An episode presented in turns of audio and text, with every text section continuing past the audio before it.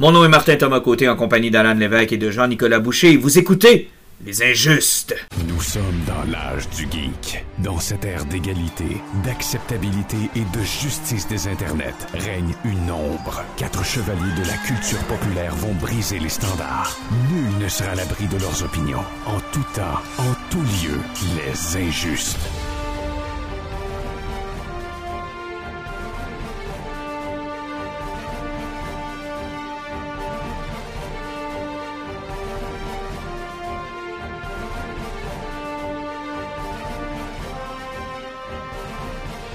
Messieurs, bonsoir. Bonsoir. Salut, je suis dans le studio à soir. Oui, ça paraît, il y a une énergie et aussi une tension sexuelle qui est euh, inexplicable. Ouais, qu'on retrouve seulement par la voix d'habitude, mais là, je peux poigner les cuissons un peu. Oui, mais on va te demander quand même de demeurer tranquille, s'il vous plaît. Ce serait quand même, euh, tu sais, on veut pas non plus de, de, de plainte ou de MeToo. De... Donc, euh, essaie de garder tes distances. Fais un peu comme la COVID, deux mètres. Parfait. Je Non, vous mais- ai dit ce que je voulais faire, tu me dis non, j'ai compris. Normalement, ça devrait régler bien des problèmes. Alan, bonsoir, on t'a pas entendu encore? Euh, je je suis pas impliqué dans tout ce qui vient de se passer. C'est toi le plus proche. Ouais, le 2 mètres entre toi et Jean-Nic, je suis pas sûr qu'il est respecté, c'est surtout ça le problème, là. ok. Ok, donc euh, on va essayer de, de conserver notre sérieux tout au long de l'épisode. D'abord, je suis content de vous voir. Ça fait un petit bout qu'on n'a pas, euh, qu'on n'a pas jasé. On a beaucoup de choses au menu, dont des vieilles affaires. Bon, des vieilles affaires, on va revenir sur des vieilles affaires. Il y a des vieilles affaires qui sont encore en cours, puis il y a des nouveautés aussi. Oui, effectivement. Ben, en fait, dans les vieilles affaires qui sont en cours- encore en cours, tu parles de Andorre en Exactement. particulier. Euh, c'est combien d'épisodes finalement? C'est 12. 12. Aujourd'hui, c'était le 11e épisode. Ben, enfin, hier. là. Ok. Donc on, on serait techniquement rendu à la finale la semaine prochaine. Exactement. Euh, puis la vieille affaire dont on va vous parler, qui elle est terminée, c'est Ring of Powers. On en avait déjà parlé, je pense, des premiers On, on épisodes. s'est rendu ouais. au sixième épisode, donc, il manquait les deux derniers. Il manquait les deux derniers. On va essayer de faire un wrap-up sur cette saison-là. Euh, Je veux absolument qu'on prenne le temps de vous parler de cette excellente série qui, grâce à Alan, encore une fois, tu sais, Alan est toujours mon, mon seigneur dans ce genre d'histoire-là. On, a parlé, on va parler de Night of Steel. Et c'est extraordinaire. Honnêtement, si vous n'avez pas encore mis la main sur cette série-là, ou si vous cherchez une série euh, qui va... euh, ça va, Jean-Luc? C'est c'est qui qui écrit ça déjà? C'est qui qui écrit ça, C'est un écrivain qu'on parle pas souvent ici. Non, c'est pas... euh, comment est-ce qu'il C'est s'appelle? pas le gars qui a écrit DC Ease. Euh, ouais, je pense que c'est lui. In- Injustice? Oui, euh, c'est lui qui a fait ça aussi. Euh, Anna Taylor Johnson, euh, non, c'est pas ça? C'est Tom King! Tom King! Ah ouais, c'est ça, ça doit être sûrement Tom King. Donc on va vous en parler tout à l'heure, évidemment, de cette série-là qui est extraordinaire. Euh, mais c'est drôle que tu mentionnes Injustice, puis on en reparlera peut-être un peu plus en, en détail tout à l'heure, mais à quel point, tu sais, il a poussé ce concept-là encore plus loin. là. Ouais. Tu sais, vous aimez les, les Elseworlds, vous, les Elseworlds, vous voulez être surpris, vous voulez des twists. euh, je, je vais m'amuser avec les personnages comme de la pâte à modeler. Le seul défaut de ce genre d'affaires-là, puis on l'a vu avec DC's, c'est quand tu innoves trop au départ, ça se peut qu'après quelques numéros, tu regrettes des décisions que tu as prises. Ouais. Ou là, tu te dis, oh, j'aurais peut-être. Tu te sens un peu enfermé par tes décisions. Ouais, tu te dis, j'aurais peut-être pas dû faire ça. Donc, Je veux dire que le plus gros défaut, c'est que dans les six derniers mois, il y a peut-être juste eu un autre numéro, c'est que les 12 sont longs à terminer. Là. ouais, c'est vrai, parce que c'était 12 au total, hein. Oui, oui. On est rendu à 8, je pense. Je suis même pas sûr que le 8 existe. Ouch. Ouais, que, on est vraiment rendu, on est vraiment pas rendu loin. Fait on aura l'occasion de vous parler de cette série-là. Mais avant toute chose, je veux euh, saluer euh, l'école secondaire Charles Gravel qui a invité les injustes pour une activité du midi où on avait à partager notre passion de la bande dessinée. Euh, donc, euh, Alan, malheureusement, était occupé à poser des pneus, Non, allez vendre. À vendre des pneus. Donc, n'a pas pu nous accompagner. Mais tu serais venu si tu avais été libre. Bon, effectivement. Bon, oui, fait qu'on. Si, si le bon avait posé de leur pneus d'hiver au bon moment, j'aurais été disponible. Ouais, mais anyway, euh, je pense pas que ce sera une, une expérience unique, Alan. Fait que tu auras l'occasion la prochaine fois de m'accompagner ou de, euh, de nous accompagner, moi puis Jean-Nic, parce que j'ai pas mal l'impression qu'on risque d'être réinvité. C'était un genre de midi passion où il y avait toutes sortes de trucs. Ils nous ont mis entre euh, la marine, Ouais, euh, les gars de la marine, puis les modèles réduits. ce qui était un drôle de setup. On va dire ça comme ça. Mais euh, on était entre les deux, et puis, euh, non, on a eu vraiment beaucoup de plaisir. Euh, C'est que tu as retenu de ta journée? Euh, les jeunes sont plus comme dans mon temps. dans ton temps. Ouais, dans mon temps. Genre, j'ai pris un coup de vieux dans une école secondaire. Tu sais, quand j'y pense, j'ai encore l'impression d'être hip puis cool puis d'être cette génération-là. Là, ça me confrontait à on est vraiment ailleurs. j'ai été surpris par comment les, les jeunes sont allumés. J'ai eu vraiment des discussions le fun, répondu à des questions, on a engagé avec, euh, avec des kids, puis j'ai- vraiment trouvé l'expérience le fun. J'ai été surtout surpris, puis ça, tu vas vraiment être d'accord avec moi, sur. Il y a une différence entre les garçons puis les filles Ah, et leur cheminement au secondaire. Alan, c'est hallucinant. Honnêtement, peut-être qu'on n'en prenait pas conscience quand nous, on était euh, au secondaire, mais effectivement, là, écoute, la différence de maturité, euh, de look, euh, d'intérêt, puis de niveau de conversation que tu peux tenir entre les filles et les gars, c'est Le jour et la nuit. c'est vraiment le jour et la nuit. Là. Et je sais pas si ça, ça t'avais pas l'air surpris quand on en a parlé tantôt, Alan, mais c'est des filles qui sont venues. Ben, c'est normal parce que ça, ça fait longtemps que c'est comme ça. C'est parce que la popularité de la bande dessinée au, au niveau de l'accès de la francophonie et aussi au niveau du prix de la bande dessinée, c'est pas la bande dessinée qui est prédominante, c'est le manga. Le manga est, est accessible, il est pas trop cher. Puis même en bibliothèque, tu es capable de le trouver. Puis en librairie, c'est facile à trouver. C'est en bas de 15$ piastres du volume. C'est que le manga est une porte d'entrée très forte. Puis surtout que aussi, euh, au, au niveau du manga, il y en a une grande, grande majorité qui sont faites pour les jeunes filles. Ah, puis je te dirais que l'horreur semblait être de mise. Là. Puis quelque chose de frappant aussi, les gars venaient pas mal tout seuls, posaient des questions un petit peu, ils repartaient. Les filles venaient comme en gang, souvent de trois, puis ils avaient l'air d'avoir des intérêts communs. Tu sais, des, c'était des geeks, là. Ils, ils tripaient ces séries télé de Marvel, ils connaissaient la bande dessinée en général, ils lisaient beaucoup de tu sais. C'était, c'était comme surprenant, genre, de voir des, des mini-crews comme ça, puis Ouais. surtout la culture qu'il y avait, là. Ben, euh, écoute, on, avait l'impression d'avoir des conversations avec des adultes, là, des mini-adultes qui nous posaient des questions. Les gars étaient plus intéressés par la valeur monétaire de la bande dessinée. Ouais, combien ça vaut? Combien ça vaut, on peut-tu faire de l'argent avec ça? Ben, en réalité, là, si tu lis pas de bande dessinée, tu es capable de te payer un char et une maison. Oui, euh, on est tous riches, on n'avait pas de bande dessinée à lire, effectivement. Et des, fois, on oublie aussi, tu sais, on avait étalé devant nous une tonne de bandes dessinées, tu sais, on avait du comique américain, un petit peu de québécois, on avait de l'horreur, du manga. Et il y a quand même beaucoup de jeunes qui nous approchaient en disant Est-ce que c'est vous qui faites ça? Puis moi, j'étais comme si c'était réel. J'ai un Watchman devant moi d'Alan Moore, puis une BD de Jeff Lemire, puis on me dit Est-ce que c'est toi?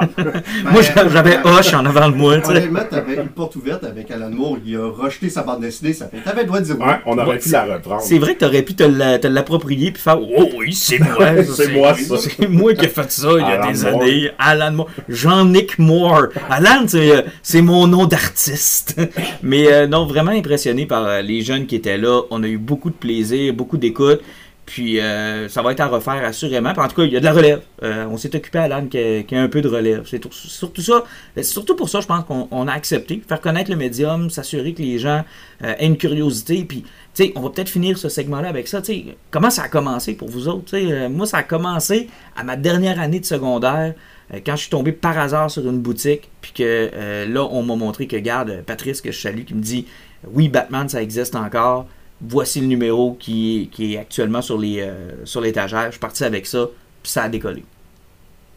Moi, c'est pas compliqué. Comme beaucoup de monde, Stan Lee, milieu des années 90, toutes les shows qui étaient passés à Fox et compagnie, Silver Surfer, Hulk, Iron Man et le magnifique Spider-Man qui est aussi. euh, Mais le saut vers le produit physique, là, Ben, vers le produit fidèle, c'est c'est vraiment le chemin qu'il y a eu le premier euh, ben, comic book shop avec Pa- Pa- Pat Riverain ici en ville. C'est parce qu'avant, c'était difficile parce que oui, il y en avait dans des dépanneurs des années 80. Mhm. Après, il y a Archambault qui a tenu pendant un petit bout de temps, qui a ouvert, sauf que même encore là, c'était.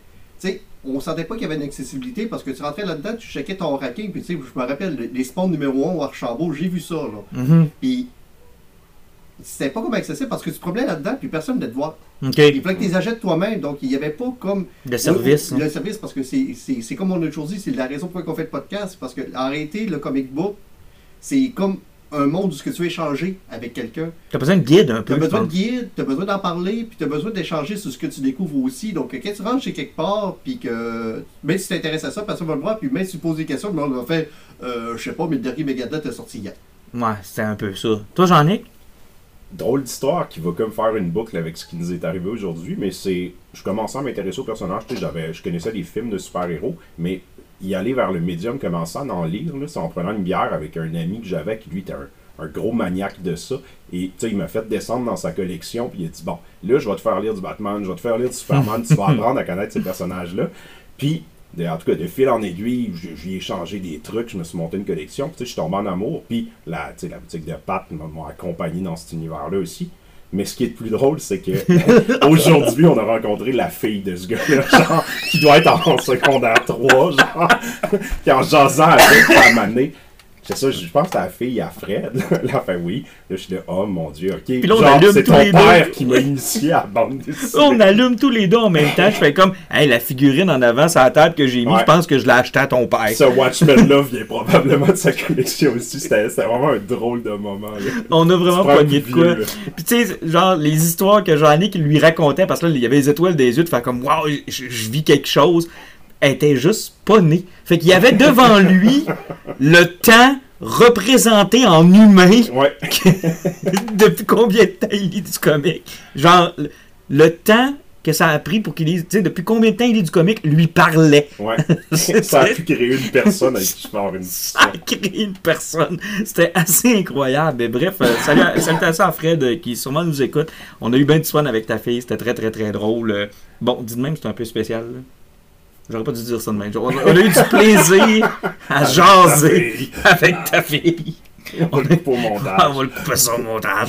Mais euh, On, on commence ça avec euh, des, des, des MeToo et compagnie. Ben Je oui. on- encore une fois, on va se faire censurer à cause de vos niaiseries. je le sais, je le sais. Je suis désolé, la presse va être sur notre dos. D'après moi, on est le dossier de la presse plus de la semaine Ouais, J'ai prochaine. l'impression qu'Apple Podcast va nous crier dehors aussi. là, Vous avez pas vu Martin essayer d'impressionner petite fille en utilisant des trucs que Jake Dion y avait dit? Hey, essaye pas. Là. Dans- Il y a un moment donné, j'ai été obligé d'être très franc avec, euh, avec une jeune fille parce que je lui parlais, euh, de, de la dernière BD. De, elle avait la dernière BD de Jake dans les mains. Puis là, elle dit euh, Est-ce que tu peux m'en parler un peu? J'ai dit Honnêtement, j'aimerais ça t'en parler, mais euh, je me suis fait dire par l'auteur que je l'avais pas compris. Fait que je suis mieux de pas te la raconter. Ce qui est- la, la petite fille elle me regarde, fait comme What? T'as parlé à l'auteur, un, puis deux, tu l'as pas compris. Pourquoi tu l'as amené? Je sais pas quoi te répondre, man. Mais euh, c'était assez spécial. Euh, mais la prochaine fois, Alan, c'est sûr, sûr, sûr qu'il faut que tu sois là. Puis euh, ça va être intéressant de voir les constats que tu vas faire parce que nous autres, aujourd'hui, on s'est amusés beaucoup. là. Ouais, on a eu vraiment, expérience. vraiment beaucoup de plaisir. Salutations à Tommy, salutations à Guillaume, euh, qui est un auditeur aussi, euh, qui est euh, un des propriétaires de Aux Deux Légendes, Oui. qui est venu nous voir, qui est venu nous parler du podcast. Qui Et de nous son écoutait. amour pour Ring of Power. Écoute, on te compte ça, puis on finit avec ça, OK? Il passe à notre table, puis il dit Ah, j'aime ça écouter les injustes, parce que, tu sais, dans le fond, vous êtes pas tout le temps négatif, puis il y a du positif, puis c'est plaisant, puis je là, des, des gens qui bâchent les affaires, c'est trop facile à faire. Et là, je lui mentionne Ring of Power, il a passé les 15 minutes d'après à me bâcher la série comme je me. Écoute, je pleurais des larmes de sang, là. J'ai fait comme Arrête, OK? Arrête. Je suis plus capable d'en prendre. Ton mollet a saigné. Ah, mon, mon mollet a saigné. Ma pauvre Galadriel qui a eu, euh, Ouais.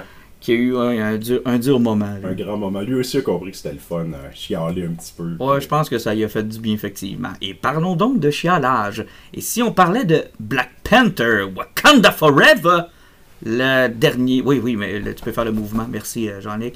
Dernier film, donc, du On se croyait à Wakanda. Ah, J'avais l'impression d'être à petite chasse, puis j'avais tombé sur le perdrix. Sais, Ah, euh, c'était c'était un peu spécial. Alors, fais plus ça, ok? Donc, euh, Wakanda Forever, donc le, le tout. dé- J'ai toujours l'impression qu'il faut que je mette une vibe dedans. Wakanda Forever. Euh, donc, dernier, dernier film du euh, Marvel Universe. L'as-tu vu, Jean-Luc? Oui, je l'ai vu. Ok, c'est parfait parce qu'on n'était pas ensemble quand on l'a vu. Moi, puis euh, Alan, on est allés ensemble. Je savais que vous seriez surpris, mais oui. T'es vraiment allé là? Ah, ouais. T'es sûr que tu l'as pas downloadé de façon illégale? Alan, je ne ferai jamais ça. J'ai beaucoup trop de respect pour les films de l'univers de Marvel pour en télécharger un. Puis l'écouter illégalement sur mon ordinateur, pogné d'une copie indienne où il y a de la pub un peu à travers. Mais, euh, J'espère que c'est celui-là avec la, la pub de casino, c'est les meilleurs. On voit qu'on Méga moula! Mhm. Mais bon, parlons-en donc de ce film-là. Euh, Est-ce qu'on fait une tournée générale d'appréciation avant d'aller peut-être un peu plus dans le. Oui, on peut. On peut y aller comme ça? On commence, tiens, Alan, commence. Euh, moi, je vais commencer avec la première impression. J'ai beaucoup aimé l'opening du film, qui est le logo de Marvel est arrivé avec beaucoup d'images de Chadwick et surtout une minute de silence pendant qu'il présentait le Marvel. C'était beau, hein? Je dirais qu'en partant, tu voyais que le film voulait m'a donné un hommage à l'acteur, puis ce qu'il avait apporté à l'univers Marvel et aussi à la communauté noire, parce que par le succès de ce film-là. J'ai beaucoup aimé ce point-là. Après, le début du film, tu sais, en gros, le film dure 2h47. Je peux pas dire que j'ai vraiment détesté ça. Je peux pas dire que j'ai eu beaucoup de fun. Euh, j'ai trouvé que euh, au niveau des effets spéciaux puis de la présentation, c'était inégal. J'ai trouvé un troisième acte qui était très fort et une finale qui était décevante. J'ai j'ai pas compris comment le film était monté. Euh, moi, je te dirais que, un peu comme toi, le, début va laisser présager. Ça va, Jean-Luc, tu mourras pas? Oui, ok, c'est bon. je suis sûr que tu vas finir l'épisode avec nous autres. Euh, je te dirais que le début m'a effectivement touché et m'a surtout envoyé le signal qu'on allait assister à quelque chose qui n'était peut-être pas dans le grand plan de Marvel de la phase 4. là. Euh, on allait peut-être avoir quelque chose qui n'aura pas des jokes aux deux secondes.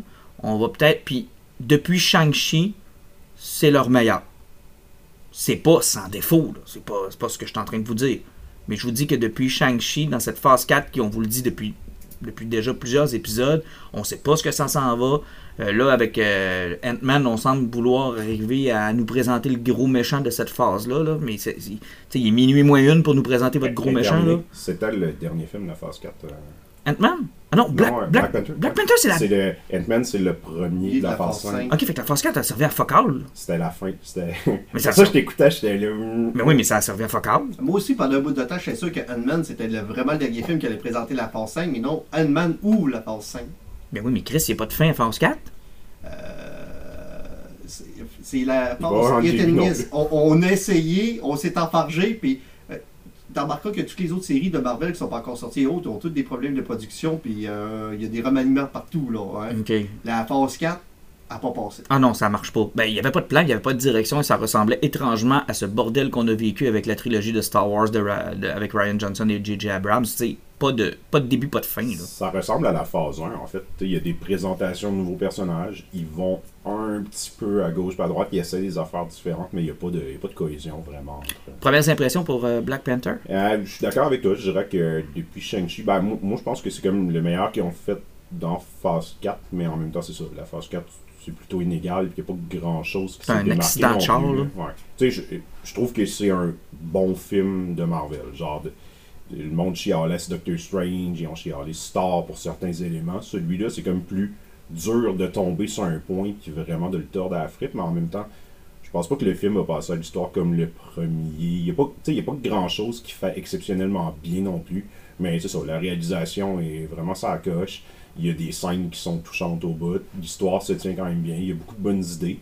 Mais ça reste que, tu sais, il n'y a, pas- il y a pas grand chose de transcendant dans ce film-là. Mais bon, on est sévère pareil. Tu sais, Mais je veux dire, à quel point on est tellement habitué maintenant puis qu'on se dit.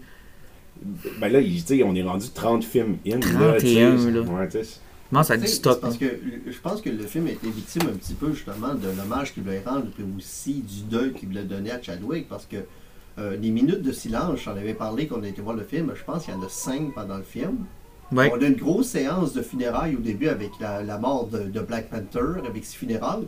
Il trouve le moyen, dans le milieu du film, de tuer sa mère et d'en faire une autre séquence de funérailles, encore, tu sais, du mourning, encore du deuil. C'est que, je sais pas pourquoi, ce film-là était enterré sur le deuil et sur le sérieux, et toutes les discussions étaient souvent portées sur ça, donc ultra monotone. Puis t'en remarqueras aussi, quelqu'un me parlait, il n'y avait jamais de musique pour mettre l'emphase sur l'importance des dialogues, puisqu'il y a des acteurs vivants par rapport à la mort. Mais ils nous l'ont mis. Ils ont tué deux personnes dans le film. Mhm. Moi, je- Ça fait que ce bout-là, moi, je l'ai trouvé lourd. Ouais, ce, ce bout-là est lourd, puis je trouve que ce bout-là aussi retarde le véritable bout intéressant qui, selon moi, a été sous-exploité. Shuri, elle n'est pas un personnage inintéressant, et quand elle devient Black Panther, elle devient un peu le, le mélange des, de, de Killmonger et de, Ouais, et de La confronter. mais ils sont pas allés assez loin que ça. Là. Ont, C'était tellement une bonne idée ils ont eu qu'ils ont, peur, j'ai l'impression. puis qu'ils ont balayé alors que c'était tellement bon. Ils venaient de donner raison aux vilains du premier film et ils auraient pu toffer ça jusqu'à la fin pour nous laisser comme Ok, sérieux, ils viennent de faire gagner le vilain du premier film, puis où est-ce que ça s'en va, tu sais? Moi, honnêtement, je trouve qu'ils ont abandonné une excellente idée. Effectivement, parce que le gros caméo du film, la grosse surprise, pour- on va parler de n'avoir tout après, ça a été Michael B. Jordan qui s'est présenté dans son rêve qu'elle a réussi à prendre la plante pour devenir Black Panther. Donc euh, Shuri qui était comme vraiment pas de bonne humeur parce que son frère était mort de façon stupide à cause d'une maladie qu'elle n'a pas réussi à soigner, c'est qu'elle a- est vraiment en- fâchée contre elle-même. Euh, sa mère a fait des choix qui étaient un petit peu bizarres, ça l'a un petit peu insulté, puis sa mère a trouvé le moyen de mourir aussi en sauvant quelqu'un. C'est qu'elle, elle a tout perdu, parce qu'elle à la tête d'un royaume où ce que ça l'intéressait pas. Puis elle pensait rencontrer sa mère au moment où elle prend cette plante-là, ou à la limite son frère. Et la personne qu'on lui envoie, la personne qu'elle voit, c'est Killmonger. Ouais. Et ça fait tellement avec tout ce que tu viens de nous décrire de son sentiment d'être d'être frustré, d'être fâché. puis- et le discours entre les deux, c'est une des plus belles scènes du film. c'est vraiment cool parce qu'elle, elle représente un peu, tu sais, Wakanda, des traditions, on croit au surnaturel, on croit, au, au pouvoir des choses. Puis elle, c'est comme un côté scientifique, terre à terre, elle croit pas en ça. Puis, tu sais, la première chose qu'elle fait, c'est comme pourquoi je vois pas mon frère? Là, il dit, ben pourquoi tu verrais ton frère, t'es pas supposé croire à ça. Pourquoi ça serait pire que ça soit moi qui soit là? Moi, je pense que tu me ressembles plus que tu y ressemblais. Ben, en tout cas, puis là, ça déboule, puis j'étais là, que c'est cool comment ils amènent ça, mais ouais, ils ont comme, ils ont eu peur, j'ai l'impression, puis ils ont pas voulu. Ou peut-être qu'ils se gardent ça pour plus tard, mais.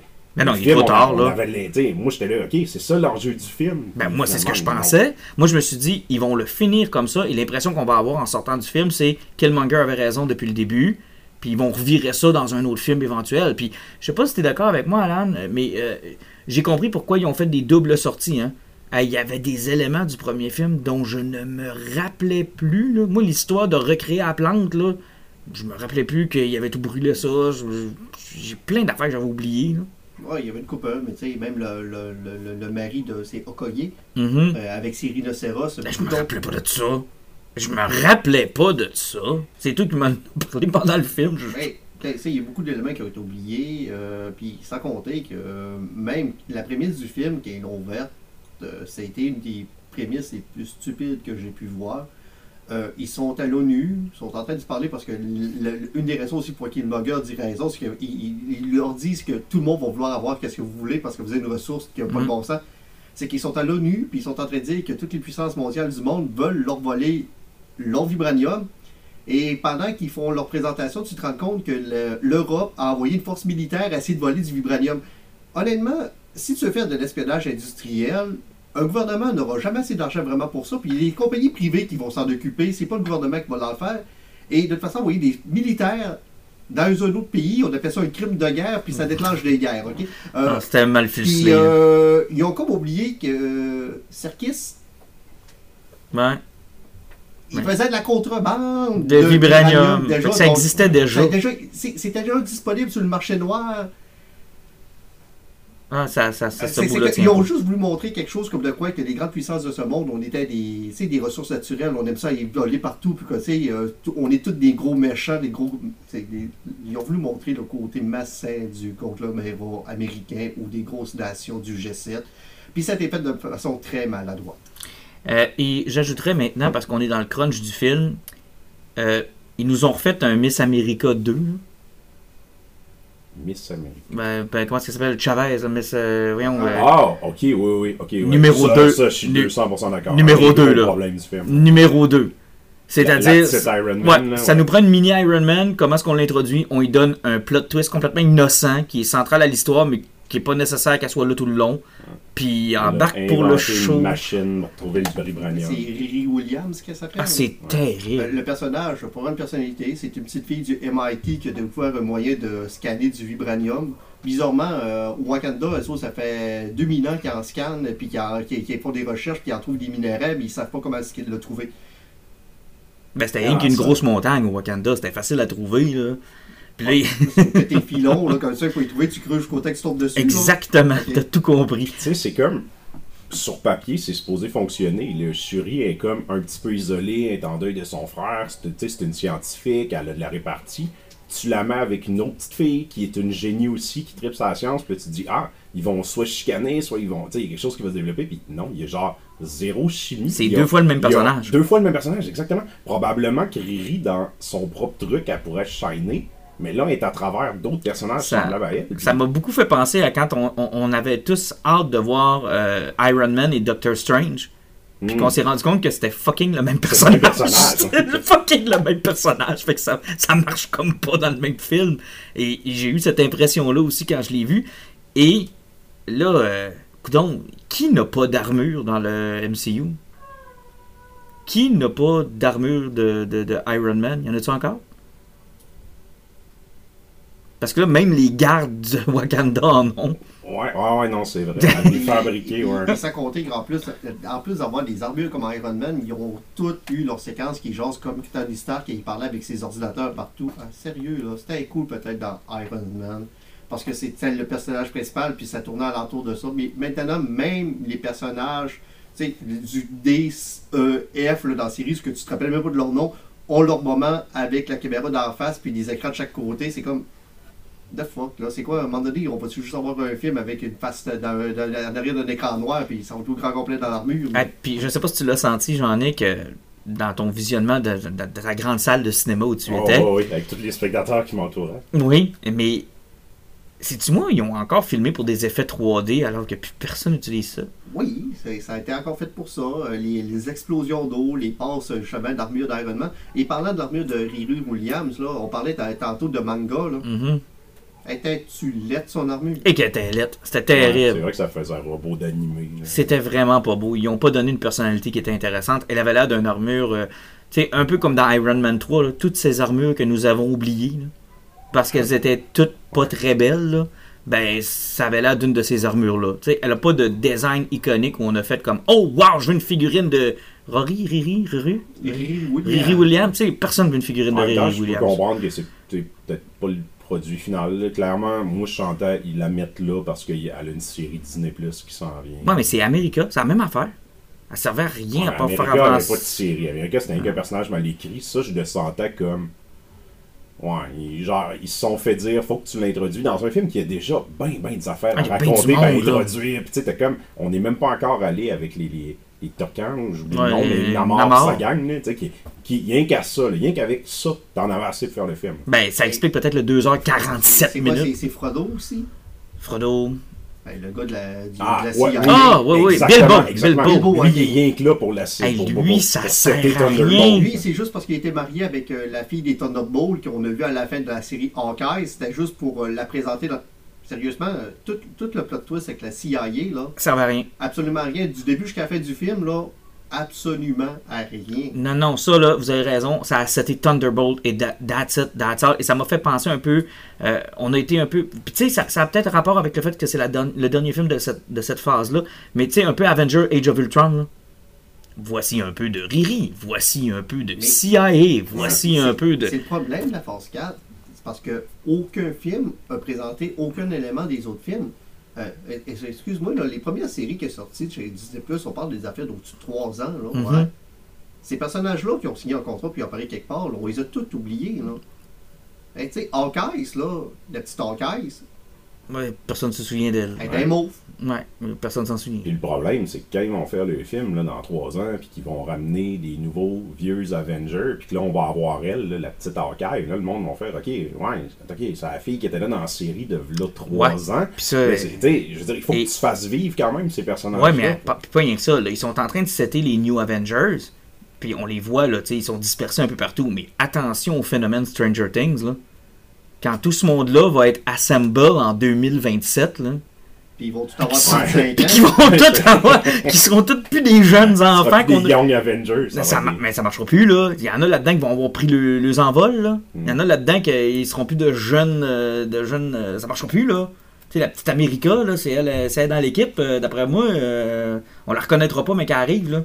Alors, c'est c'est des choix qui ont été quand même assez spéciaux. Hey, parlons de Namor. Le temps file. Je vais parler de Namor. Sérieusement, quel personnage génial. Il est extraordinaire. Ouais, il est, il est vraiment cool. L'acteur, euh, il le, le nail super bien, il est intéressant en Puis juste, avant, puis juste avant de parler du personnage, la façon dont ils ont fait son royaume, la façon dont ils ont filmé sous l'eau, où on voit, on voit pas, on voit- ça m'a donné l'impression d'être moi-même sous l'eau. Contrairement à Aquaman où tu vois tout. Ben, Ouais. Dans Aquaman, c'est parce que tout était en CGI, puis euh, il y a aucun acteur qui était dans l'eau, c'est les cheveux qui étaient en CGI en dessous de l'eau pour montrer qu'il était là. Tandis que là, ils ont vraiment fait des séquences aquatiques avec du monde qui nageait dans l'eau, donc euh, ça donnait comme un élément. Des fois, ça donnait un petit peu cheap avec le monde qui faisait comme patauger dans le fond de l'eau, mais au moins, tu avais vraiment une impression d'immersion. Donc euh, ça, ça avait du sens. Oui, c'était beau, puis tu sais, c'était sombre. là. Je veux dire, le, le- le royaume, c'était pas comme. Mais il y avait pas le choix parce que c'était clair que les gens allaient comparer les deux. Fait que je pense qu'ils ont fait le choix de. De toute manière, en plus, Aquaman, c'est 100% ça. Là, c'était un petit élément mais- dans le film. Fait qu'ils se sont dit, on va se distancier. On Ouais, va mais ils ont fait ça un. ça. Ouais, mais je pense qu'ils ont fait un contraste aussi avec le Wakanda. Parce qu'à chaque fois qu'on arrive au Wakanda, les, les plans sont incroyables, c'est magnifique, C'est beau, c'est c'est- coloré. Alors que quand tu arrivais dans le royaume de Namor, c'était comme on est plus vieux que vous autres encore, puis pourtant, c'est tout Tout en sobriété. C'est là. une petite communauté secrète qui veut être protégée puis qui veut pas être connue du monde, mais malheureusement, le monde se sont rendus à eux puis ont été. Puis parlant justement du fait de la différence avec Aquaman, euh, juste pour mettre un petit peu dans l'histoire, euh, Namor est plus vieux qu'Aquaman. Il faut pas oublier que c'est un des premiers personnages de chez Marvel. Absolument. Il fait partie des Original Tree. euh, Avant même que Stanley embarque dans, le, dans Marvel. il est plus vieux que Captain America. là. Ouais. On parle de 1939, euh, on parle de lui, Human Torch, puis plus après, Captain America, c'était joint eux dans les Defenders à l'époque. Donc c'est très vieux, c'est que le fait que c'est le roi de l'Atlantide, que ça soit un hybride humain et d'une d'une personne de l'Atlantide, ça vient d'avant, avant, avant Aquaman. Ils auraient pu utiliser ça, mais ils ont respecté ce qui s'est passé chez DC, puis ils ont décidé d'y aller avec une autre tangente, comme de quoi un descendant Inca. Euh, c'était euh, sérieusement, c'était une belle façon aussi de parler des problèmes d'exploitation parce que c'est, je pense que c'est des problèmes du Wakanda. Donc, on peut apporter ça d'une autre façon avec euh, des conquistadors espagnols puis tout ce qui a pu se passer. Donc, ils ont, ils ont réussi à faire un beau comparatif avec les deux peuples. Puis, ils ont proché son côté mutant aussi de façon Ouais, ça. brillante. Ils l'ont introduit comme mutant. Effectivement, parce qu'il y a une plante, à peu près comme ce qui donne les pouvoirs du Black Panther, qui existe aussi euh, au Mexique. Sauf que ça leur donnait des pouvoirs aquatiques, sauf que lui, sa mère l'a pris pendant qu'elle était enceinte. Ce qui fait que ça, lui est devenu un hybride, genre euh, sub- sub- submariner et humain, avec des petites ailes, ses chevilles qui lui permettent de voler. Ça, j'ai toujours pas compris, par exemple. Ouais, c'est parce que c'est des scènes de 1939, ça avait Ouais, été, c'est euh, ça. Ça a été dessiné par des enfants. mais, Ouais, c'est en ça, parce que ça, j'ai toujours pas compris pourquoi il y avait des petites ailes, là, mais ben, euh, ils ont prouvé un point. Tout le monde s'est toujours dit que ça fait si t'es fait arracher, ça a l'air facile à être arraché. ouais, mais ils les ont arrachés aussi. Ils les ont arrachés. Ils les ont arrachés. Et d'ailleurs, euh, ils les ont bien utilisés. Les images, comment quand on le voit là, se promener comme des espèces de jump, ils volent pas, Ouais. c'est plus comme des Ouais, sauts là, euh, qui se font dans, dans les airs. Ça, j'ai trouvé ça quand même, euh, quand même cool. euh. Overall, c'est un bon film. Maintenant, il y a beaucoup de pression sur la guêpe, là, sur Ant-Man and the Wasp, euh, parce que là, ouh, Ben, puis aussi, ça, je vous disais, comme j'avais dit que le film, c'est que Namor a brillé dans la au troisième acte. Et son, son invasion de Wakanda, c'était vraiment, vraiment incroyable. Jusqu'au temps qu'il scrape le film en faisant comme je vous laisse une semaine, puis je recrute mon armée entre temps. ah oui, je m'en vais. Puis finalement, tout ça pour leur laisser le temps de bâtir une armure, que Shuri réussit à recréer la plante pour devenir un Black Panther. Et plutôt qu'avoir une grosse bataille épique entre deux armées, c'était 20 contre 20 sur un bateau qui était élite. Non, ça c'est terrible, effectivement. Et a- le CGI sur la bataille finale était lourd et aussi la bataille se passait sur trois plans différents et c'était stroboscopique, c'était ridicule à la vitesse qui changeait les trois emplats ce qui se passait à la bataille, c'était étourdissant et dur à suivre. C'était effréné et ça se suivait pas puis sans compter que se rajoute en plus les armures ou ce que ce soit les plans à l'intérieur des armures, c'était impossible à suivre. Il y a beaucoup de, beaucoup, de, beaucoup de choses à suivre pour les yeux. là. T'allais dire, Ouais. là, Jean-Nic? Euh, Ça, on le sent que c'est genre les scénaristes qui, tu sais, dernière minute, savaient plus exactement comment le faire. Genre, on a un peuple aquatique, on a du monde qui se bat sur terre, comment on peut créer un affront? Ah, Un gros bateau. Puis Genre, euh, comme ça, on n'est pas poigné avec ça, on fait ça dans le jungle, ça va trop avantager tel ou ça aura pas de sens pour tel peuple. C'était comme la seule affaire qu'ils ont pensé, c'est ben, on va mettre un bateau dans l'eau. Comme ça, Ouais. les deux peuvent se battre. Avant qu'on conclue le sujet, parce qu'on a déjà une demi-heure de fait sur le film, je veux absolument parler de cette scène qui euh, ne fait aucun crise de sens. Tout ça pour ça? Tout ça, là, le fils de T'Challa, que je ne comprends pas pourquoi tu es enceinte, puis que pendant six ans, tu le dis à personne, puis tu m'as pas Mhm. donné de bonnes raisons de pourquoi la mère est au courant, mais pas la sœur. Pourquoi tu l'as caché, c'est jamais clair non plus. Le Wakanda a pas l'air d'une place où tu devrais cacher ton héritier, là. Je veux dire, le trône Ouais, de. T'Challa avait pas l'air de... Tu sais, ça avait pas l'air d'un peuple en guerre où tu peux te faire assassiner à tout moment, là. On, Ça- peut- on dirait que dans genre la première version de scénario, quand, quand Buzzman est encore en vie, c'était peut-être un enjeu, ça, là, genre il veut se retirer, Non, là, ça euh, d'héritier, je sais pas, là, c'est. L'enjeu principal, normalement, de Black Panther 2, c'était le film qui était vraiment, vraiment posé, parler du blip puis du bloop. Du blip bloup? Du blip bloop. C'est que possiblement, s'il serait revenu 5 ans plus tard, il se serait rendu compte qu'il y avait eu un enfant qu'il n'a jamais connu, il aurait essayé s'arrêter le syndrome du militaire qui, est parti en mission pendant deux ans, puis il est revenu avec un enfant qui allait. C'est possiblement vers là qu'il voulait peut-être aller euh, avec son enfant. Puis comme le jour, on avait déjà eu assez de deuil, le personnage, on- sais, ils ont passé 2h47 pour nous l'enterrer, pour nous arriver avec un tout ça à la fin. Surtout que, c'est quoi, ils veulent nous présenter comme un Young Avenger, un Young Panther plus loin, hein, mais il est un peu jeune pour ça. Non, il va avoir le temps. Ouais. Lui, contrairement à America, il va, il va être encore jeune quand ils vont faire le film. C'est peut-être pour ça qu'ils se sont donné peut-être des, euh, sais, des checklists. Là, on va en avoir un de 6 ans, un de 12 ans, un de 16 ans, puis tout ce monde-là va être majeur quand on va faire le film Young Avenger. Yeah! Ça va marcher, ça va fonctionner. J'ai hâte de voir si le public va suivre, par exemple. Parce que, tu sais, dans le comic, là, on le voit souvent, ça. Ça finit par s'essouffler les « je remplace les héros principaux ». Là. les Young Avengers ont fait euh, une grosse run. Après, ils ont été un petit peu éparpillés. Et euh, suis même pas sûr qu'on les a vus des... à partir de 2012-2013. Je sais même pas s'ils sont vraiment réapparus. Mais même affaire chez DC, quand Batman est remplacé, quand Superman est remplacé, quand Wonder Woman est remplacé, quand les Teen Titans sont à l'avant-scène, quand euh, ces jeunes-là, à un moment donné c'était les Outsiders avec Nightwing, ces groupes-là sont sympathiques pendant une run ou deux, euh, tu t'y attaches, mais ne remplace jamais ton core business. Jamais. Jamais, jamais, jamais. Jusqu'où Marvel va être prêt à aller avec euh, Rory à la place de. Riri à la Mais place de choses, puis l'autre à la place de choses. En BD, là, ça fait 70 ans que Bruce Wayne est Batman, puis il y a 40 ans. Au Mm. cinéma, tu pourras pas faire ça. Exactement. Mais, mais ils sont à la croisée des chemins. Jusqu'où ils peuvent aller? Jusqu'où, à un moment donné, ça va être complètement inconséquent pour quelqu'un d'aller voir un film de Black Panther sans Black Panther, sans un Iron Man, plus d'Iron Man, plus de Tony Stark. Puis, tu sais, à quel moment ça, tu vas faire comme, OK, je suis où, là? C'est quoi que je vois? C'est quoi, c'est quoi l'enjeu? Pourquoi ça me, ça me vient me chercher? C'est qui les personnages? Ouais, on est rendu où, là, tu sais? Euh, J'ai hâte de, de voir jusqu'où ils peuvent aller avec ça. Parce que, tu sais, les comics ont un historique, mais les films en ont pas tellement, là. C'est quoi? C'est une tr- trentaine de films depuis 2008? Ouais, puis présentement, il vient d'en avoir 6 qui s'avaient genre à rien. Là, donc, t'as à peu près cinquième de tes films qui ont. Puis ça, on parle aussi des Iron Man 2 et compagnie de ce monde qui ont pas servi à grand chose parce qu'ils étaient entre deux phases aussi. euh, Thor 2, Thor 2. Iron Man 3. Hey, c'était bon, hein, même pas. Ah, arrête, il y a juste toi qui aimais ça. Va réécouter Predator, là, puis reviens nous en rejaser. Ah, on parlait de Lord of the Ring, parler d'une affaire que Yank Martin a aimé. Bon, ok, on y va avec ça. Là, on va... là, là, je t'avertis tout de suite, Alan, j'ai eu mon beat-up aujourd'hui. là. Je suis déjà à terre. Donc, tout ce que tu vas avoir à faire, c'est ma- me piler dessus. J'ai arrêté au cinquième épisode, c'est que je peux pas te fasser dessus longtemps. Bon, euh, ben, en fait, les gros reveals sont exactement ceux qu'on avait prévus. C'est-à-dire que Sauron, euh, c'est Albran, que moi je voyais plutôt comme un Witch King ou encore peut-être un roi des morts euh, dans Return of the King. Finalement, c'est Sauron, euh, ce qui est une théorie qui circulait abondamment, soit dit en passant. Et l'étranger, le venu du ciel, ben, C'est Gandalf. c'est Gandalf. Ben, quoique ça, c'est pas clair encore, par exemple. Oui.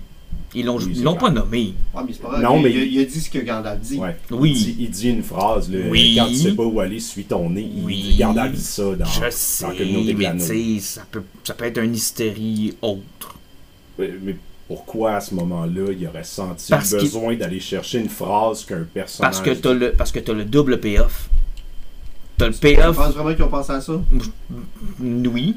Oui, T'as hein? le-. T'as le double Non. payoff. T'as le payoff de faire aux gens, waouh, c'était Gandalf, je suis content, puis de recommencer ta deuxième saison avec finalement, ce n'était pas Gandalf. Non, mais tu sais, j'ai l'impression que tu essaies de rendre le show plus brillant qu'il l'était. Arrête, j'ai aimé ça. J'ai eu du fun dans ce show-là. Je sais pas comment vous l'expliquer. Je cherche depuis que j'ai mangé ma volée à l'école tout à l'heure. Je cherche des mots, des arguments. Mais savez-vous quoi? Je suis en paix moi-même. J'ai pas le goût de vous convaincre. J'ai aimé ça. J'ai juste aimé ça. J'étais avec ma blonde. On les a écoutés. On les a attendus à chaque vendredi. J'ai passé de bons moments. Les images étaient superbes. Moi, Galadriel, même si tout le monde se plaît à la détester, j'ai trouvé que c'était le fun de la voir. J'ai aimé l'actrice, j'ai aimé le, le personnage, la drive du personnage. J'ai. Puis, gars, je vais probablement. Je m'en fous. J'ai aimé ça. Point. Puis, savez-vous quoi? J'ai pas le goût de me conformer parce que tout le monde a haï ça. J'ai aimé ça. Totalement le droit. Et je pense qu'il y en a plus qu'on le pense qui ont aimé ça, mais qui n'ont pas le goût de faire face à toute la critique, puis à, à- à devoir défendre l'œuvre, puis à devoir euh, expliquer pourquoi ils ont aimé ça. Puis ils doivent juste se dire, gars, fuck off, moi je l'ai écouté, j'ai eu du fun, puis manger de la boîte. Puis pendant ce temps-là, la, la haine continue de se, de se déverser. Ton frère fait demander si tu y vas après. Euh, la haine. la haine déverse là-dessus. Puis, comme je dis à Jean-Nic, je suis pas sûr que la haine. euh, je pense qu'elle est divisée en deux. Il y en a qui ont vraiment pas aimé ça, pour de bonnes raisons scénaristiques et autres, ou que je vais vous laisser expliquer. Mais je pense qu'il y en a beaucoup aussi qui se sont forcés à détester ça ou qui c'est parti avec une prise à cause que c'est Amazon. Effectivement, moi, je suis parti avec une, une opinion négative parce que je suis plus capable du Seigneur des Anneaux. Pour moi, Peter Jackson a tué le Seigneur des Anneaux. Donc, Bon, euh, quand je suis arrivé avec là. série-là, direct en partant, J'ai essayé, tu sais, j'ai pas détesté ça, j'ai juste, mon intérêt n'existe juste pas, parce que moi, tu me parles des films de Peter Jackson, j'en regarde mes Blu-ray qui sont dans ma bibliothèque, j'ai envie de les brûler, là, tu sais. Pourquoi t'as ça? Si t'es aimes pas. Ben, parce qu'au début, quand c'est sorti, c'était pas si pire que ça, puis quand les versions longues ont sorti, ben, j'ai raconté plus déçu, puis euh, c'est pas mal ça, là. Puis quand le Hobbit a sorti, on va pas dire que Non, ça, ça c'est une catastrophe. là. Pour moi, le Hobbit, la trilogie du Hobbit, c'est Star Wars épisode 1, 2, 3 de Peter Jackson. Ah, moi, c'est plus en, en, adamantium qui a été mis dans, dans le cercueil. Ah, ça enlève plus Ça, celui-là. c'est, ça, c'est fini. terrible. Il n'y a rien à tirer de ces trois adaptations-là. Mais pour Ring of Power, j'ai eu beaucoup de plaisir. Mais je pense qu'il y a eu beaucoup de politique. Puis il y a eu beaucoup de Amazon, Jeff Bezos, les méchants. Puis ils ont, ils ont détruit l'œuvre. Euh, c'est parce que je pense que c'est pas qu'ils ont vraiment détruit l'œuvre, c'est qu'ils l'ont adapté à leur façon, sauf que je pense que c'est le même problème qu'on a avec Marvel, puis le budget qui était limité. Tu sais, de la façon qu'ils ont présenté euh, le mont euh, Doom, euh, Mount Doom. tu sais, c'est- tu vois que quand tu as trop d'argent, tu peux faire n'importe quoi. Visuellement, c'est, ça- je, je l'ai pas vu, mais de la façon que tout le monde le décrit, je suis convaincu que c'était super beau. C'était magnifique. Mais sauf que ça fait-tu du sens? Non.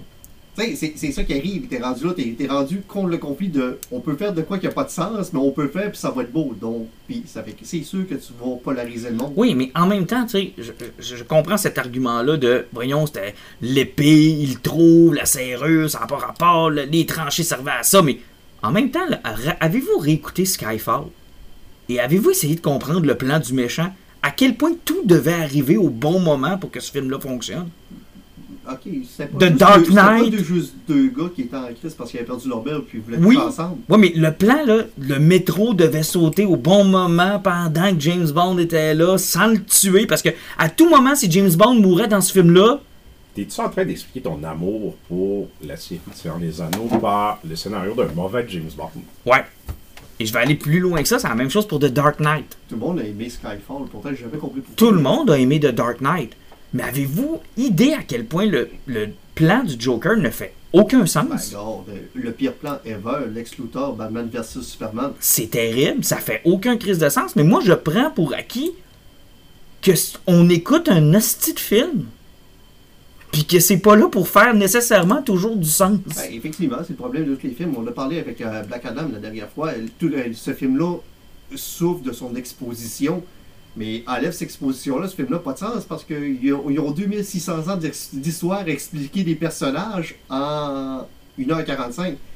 C'est sûr qu'ils sont noyés de monde dans l'exposition. C'est sûr que ça, y a plein de choses qui n'auront pas de sens parce qu'ils doivent expliquer aux téléspectateurs qu'est-ce qui se passe pour pas les perdre. C'est comme, un- c'est comme un show de musique rendu là. là. Tu sais, Ah. T'écoutes, tu regardes, puis tu enjoy. Là. En même temps, tu sais, il y avait le luxe d'avoir, tu sais, Tolkien, il l'a mappé tout ça. Il l'a pas tout raconté dans les détails, mais tu sais, les grandes lignes sont là. Moi, là, j'en suis un, j'en ai rien à foutre que ça respecte ou non l'œuvre de Tolkien. Je suis désolé.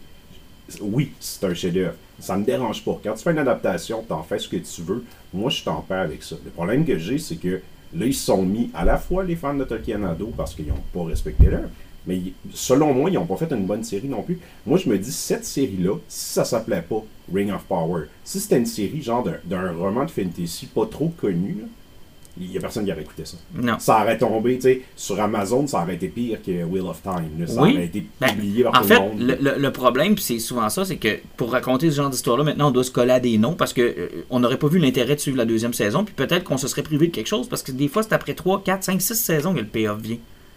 Mais tu sais, maintenant, on n'a plus de patience. Il faut que ça paye off tout de suite, puis il faut que ça soit bon tout de suite, puis il faut qu'on comprenne tout de suite, puis il faut que ça fasse du sens tout de suite, puis il faut que ça soit tout de suite, tout de suite, tout de suite, tout de suite. Qu'est-ce qu'ils font? Ils se collent à des choses qui sont connues. Fait que là, qu'est-ce qu'ils font dans ce temps-là pour maintenir ton intérêt? C'est peut-être Gandalf, c'est peut-être Sauron, oh, c'est peut-être un des anneaux. Oh, c'est peut-être une chose que vous avez déjà vue dans un des films. Puis au fur et à mesure qu'ils mettent ces éléments-là, ils sont obligés de raconter leur histoire en serpentant là-dedans. Là, tu vois, moi, ça, c'est des éléments que j'ai aimés dans la série. Genre, le, moi, comment ils ont raconté Sauron, ça me dérange pas. C'est pas problématique. Moi, le take qu'ils font sur Sauron, je le trouve correct. Je trouve de la misère un petit peu avec la fin, puis comment ça a été barouetté, puis c'est rapide. Mais au final, je trouve que c'est pas une mauvaise idée. Ce qu'ils ont fait avec Gandalf, Gandalf avec les Hobbits, moi, je trouve ça génial. C'est probablement la meilleure partie du show.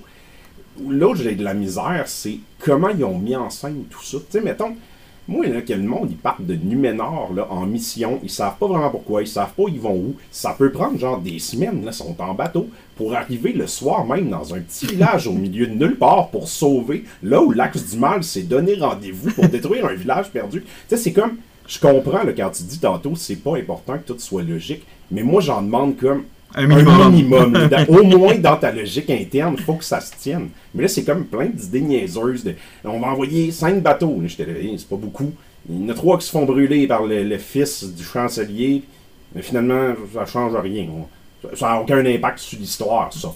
Ils vont rien qu'envoyer la moitié plus de bateaux, mais c'est pas grave, c'est des bateaux magiques qui peuvent mettre 800 chevaux puis des armées au complet dessus. Tu sais, c'est comme.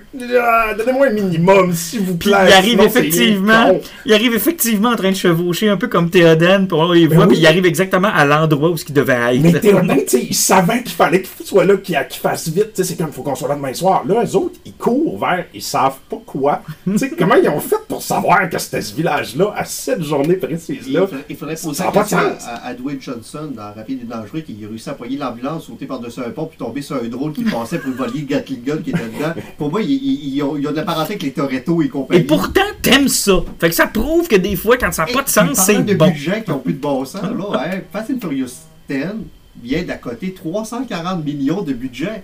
Aïe aïe. J'ai aucune idée qu'elle va se passer dans ce film-là. Pour lui, il va y avoir de la course sur Mars. Peut-être qu'il va y avoir des voyages temporels, des, dimensions parallèles. J'en ai aucune idée. 340 millions. Aucun film de Marvel n'a coûté ce prix-là jusqu'à maintenant. C'est incroyable. Pour des chars, dois-je vous le rappeler. Des cambriolages de chars. N'oubliez pas de racheter le mot vide diesel. Vin Tu Diesel. sais, Ça me dérange pas, c'est pas mon argent, là, mais qui ait mis 500 millions dans cette série-là, c'est c'est magnifique. Puis, tu sais, les sets sont beaux, puis ça, j'ai pas de problème avec ça. Mais à ce je me demande comment ils font pour se rentabiliser, parce que moi, le monde autour de moi, ils font pas. Ben, moi, je vais coller sur Amazon Prime pour la grande qualité de leur show, puis pour continuer, parce que, tu sais, on sait que ça sera pas avant deux ans facile encore, la prochaine saison. Hey, comment ils vont faire pour rentabiliser ça? Là? Ouais, mais- Je veux dire, Black Panther, on n'a pas trippé, tu sais, c'est pas grave, le film a déjà fait genre 400 millions. Là. Ouais, mais attends là. rentrer dans son argent tant Bezos en a déjà parlé. Rendu là, c'est une gigantesque publicité. Là. Puis tu sais, ils sont dans des dans des chiffres qui ont juste pas de bon sens. C'est pas ils sont plus Ouais. gros que Disney, ils sont plus gros que, ils sont Puis- plus gros que tout ce qui existe. Disney puis, euh, puis, euh, Prime vivent euh, différemment que Netflix. Netflix essaye de rentabiliser son ça. produit. Disney alors les-. Disney puis Amazon Prime fout. s'en sac parce que, gars, moi, je suis allé checker mon panier de précommande là, sur Amazon. Là, je sais qu'ils n'en ont pas de problème. Rendu là, honnêtement, Amazon, là, c'est quasiment, euh, c'est quasiment un peu comme tu sais, les- ces compagnies qui, qui dépensent de l'argent parce que ça, fait, ça va faire baisser leurs impôts, ça va faire. euh, c'est- ouais. Tu sais, c'est rendu là, là. Je vais le formuler différemment. Au lieu de mettre 500 millions là-dedans, vous auriez pas pu en donner genre 100, puis donner 400 millions pour faire 10 séries comme The Boys, mettons, genre, ou des trucs originaux, ou tu sais, d'autres petites séries, puis laisse à tes créateurs faire ce qu'ils veulent. Il y a des trucs qui vont être poches, il y a des trucs que le monde n'écouteront pas, mais il va y avoir des petits bijoux qui vont se créer à travers aussi. là. Non, effectivement, effectivement. Euh, on passe à Andorre. Et je me confesse, je vais te répéter ce que je t'ai dit euh, dans notre chat euh, privé. C'est une série d'une qualité extraordinaire. Chaque fois que je prends le temps de m'asseoir pour l'écouter, je sors de là comme si j'écoutais la liste de Schindler. Puis je fais comme tout est à bonne place, tout est bien scénarisé, tout est beau, tout est merveilleux. Il n'y a pas tant d'action, puis quand il y en a, elle est bien placée. C'est une masterpiece, c'est un chef-d'œuvre. Mais comme la liste de Schindler, ça me prend un crise de coup de pied dans le cul pour écouter ça. Ah, Moi, j'ai réussi à mettre à jour euh, tantôt. J'ai écouté le 11e épisode. Euh, moi, je constate dire que les trois, les trois premiers épisodes, Font pas de sens. pas encore compris. Puis même dans le 11e épisode, ils se sont débarrassés de la mer parce que pour moi, ils vont l'utiliser comme plot twist pour réussir à, à croiser le ASB puis euh, Ca- Ca- Casian Andor. Mais sa sœur, on n'a plus jamais entendu parler. Euh, de plus, ces trois épisodes-là, la série a pris de tangente totalement ailleurs. Justement, c'est totalitarisme, sur l'oppression, sur la rébellion, tout ce que ça prend. Et dans les derniers épisodes qu'on a eu, là, je sais que tu n'as pas vu deux épisodes de la prison, mais même avant ça, c'est que c'est quand les rebelles expliquent c'est quoi leur plan, puis qu'est-ce que tu vois, qu'est-ce que l'Empire est en train de faire, c'est que l'Empire, en n'ayant pas les moyens, parce que c'est dans le premier épisode de la prison qui en parle, c'est que ils ont des prisons, ils prennent les prisonniers là-dedans, ils mettent là-dedans, mais tu te rends compte que pour une prison de 2500 prisonniers, il y a 12 employés. Parce qu'ils sont trop éparpillés partout, puis ils n'ont pas les moyens de contrôler tout ce qu'ils essayent d'opprimer là. C'est qu'ils règnent par la peur, en disant que tu fais de quoi, là, on va te tuer, puis ils électrocutent les planchers. Sauf que le problème, c'est que plus tu te rends compte que le monde sont en prison, puis le, temps qu'ils vont passer en prison va monter, monter, puis ils ne réussissent pas à sortir, puis ils ont toujours espoir parce que quand c'est le matin, ils vont toujours une journée s'enlever à leur, à, leur sentence. Puis ils font comme je vais m'en sortir. Jusqu'au temps qu'il y a une rumeur qui vous dise de quoi, qu'à un moment donné, ont fait un, il y a un prisonnier qui était libéré. Puis euh, ils l'ont pas embarqué sur le bon bateau. Il est retourné dans sa même prison. Et là, tu tues l'espoir. Mm. Parce qu'en réalité, ils libèrent personne, ils font juste les changer de prison. Et c'est toujours ça dans Andorre, c'est que c'est une destruction de l'espoir. C'est comment tu prends un peuple qui est écrasé, puis tu fais comme, ah, mais tu sais, pas si pire que ça, on va sortir, mais t'effaces l'espoir à chaque fois. C'est un genre de 1984 dans l'univers de Star Wars. Oui, puis de l'autre côté, tu as la, la rébellion, la révolution, que ça veut se lever, que ça va pas assez vite, qu'est-ce que les autres font? Font presque pire que l'Empire. Parce que les autres, l'objectif, c'est de sacrifier encore le peuple, parce que plus le peuple souffre, Plus ils vont vouloir se s'en sortir. Ça fait que t'as l'Empire qui fait des gaffes parce qu'ils n'ont pas ça, puis de l'autre côté, tu as la rébellion qui s'amange pour que le peuple souffle encore plus pour le soulever. c'est du Star Wars mature. Ah. Vraiment. Moi, là, mon seul problème, puis moi, je suis à jour, j'ai écouté le, comment le dernier épisode, on l'a écouté hier, moi et Sophie, puis genre, moi, c'est le meilleur produit Star Wars que j'ai écouté depuis. J'avais des réserves au début, puis ouais, c'est so-so les trois premiers, là, mais là où on est rendu, c'est de la grande télé. Puis mon problème rendu là, là, c'est que c'est tellement bon, c'est tellement deep, je suis tellement investi que c'est en train d'enlever des plumes à A New Hope. Genre, là, là, je suis comme, hey, j'ai tellement hâte de voir ce que l'Empire vont faire, j'ai hâte de voir ce qui va arriver aux rebelles. Ah, ouais, je sais ce qui arrive aux rebelles, finalement, ils vont rien que voler un plan, puis là, je fais comme, ah ouais, puis là, ils le donnent à la princesse Léa, puis là, c'est Luke dans son vaisseau qui détruit ça.